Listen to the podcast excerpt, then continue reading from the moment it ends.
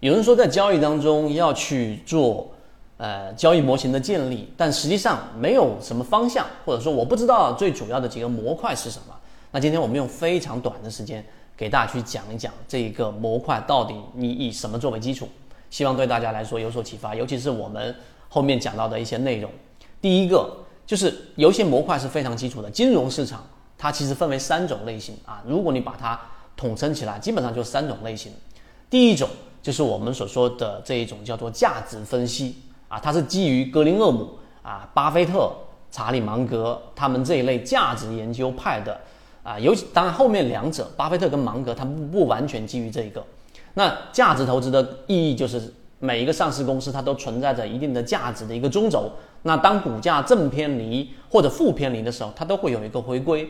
所以巴菲特呢，啊，他的这个投资方式滚雪球、烟蒂，对吧？捡烟蒂的这一种方式就是找到负乖离远远低于价值的这种价格，然后做投资啊，这是第一种类型。第二种呢，就是我们说的这一种行为金融啊，金融行为啊这一种分析。金融行为呢，实际上就已经囊括了我们在说的技术分析。因为技术分析里面，道氏理论对吧？然后利弗摩尔他们所讲的趋势，其实有没有用？一定有用啊！为什么呢？因为它是基于背后的这一个参与者的心理的一个共识，它里面会产生分歧，里面会产生共识啊。这一个过程当中，包括。呃，这一个索罗斯的金融炼金术里面都是基于这一个行为金融的，所以行为金融现在很多大学学科里面都专门在金融的这一个专业当中有一个分支出来，并且也非常热门。所以第二个设计呢，你就要去了解行为金融学了那这里面呢，我们实际上摘出来的告诉给大家，例如说技术分析属于，还有专门的这一种行为金融，你去了解人性。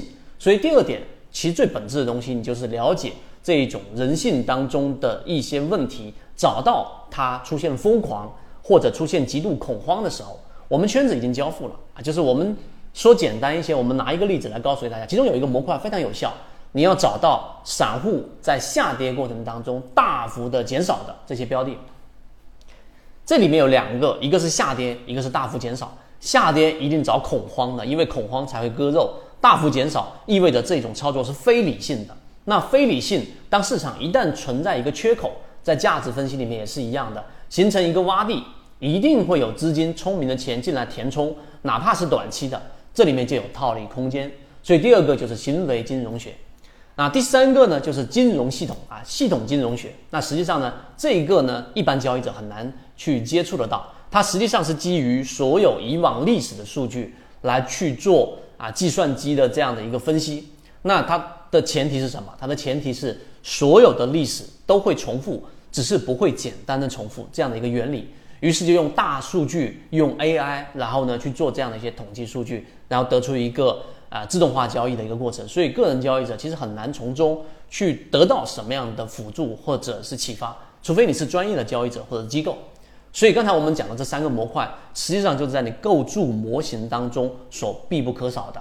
第一个就是价值分析。你要有一个价值分析系统来去了解一个上市公司到底有没有我们所说的地雷，有没有雷，是不是存在着一些财务问题，是不是存在着一些还没有爆出来的这种毁灭性的因素，以及找到它到底是不是有一个价值是存在在其中的。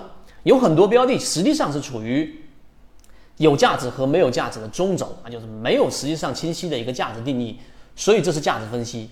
第二个就是刚才我们说的行为金融技术分析也好，但不要单纯的技术分析，你要去了解技术分析以及背后里面参与者的这一种呃群体行为。例如说《乌合之众》这本书，它就有一个启发在里面。所以第二个啊，我们说的行为金融；第三个就是系统金融啊。但是这一个啊，后面有机会我们给大家去聊。所以基于这三个模块，就是构建交易模型的一个关键。那我们圈子实际上在前面已经给大家讲过很多遍了。啊，我们把它减法思维，交付、交付再交付之后，是一个很短的航线，其实就基于前面两者了。第三者我们还没有去做这个交付，因为距离比较远，所以今天我们就把这三个内容交付给大家，希望对大家来说有所启发。而如果你认为还有其他的很基础的模块，欢迎你在评论区里面告诉给我们。好，今天讲这么多，和你一起终身进化。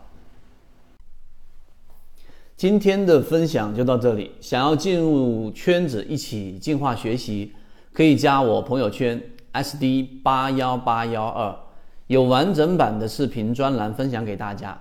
希望今天的三分钟对你来说有所帮助，和你一起终身进化。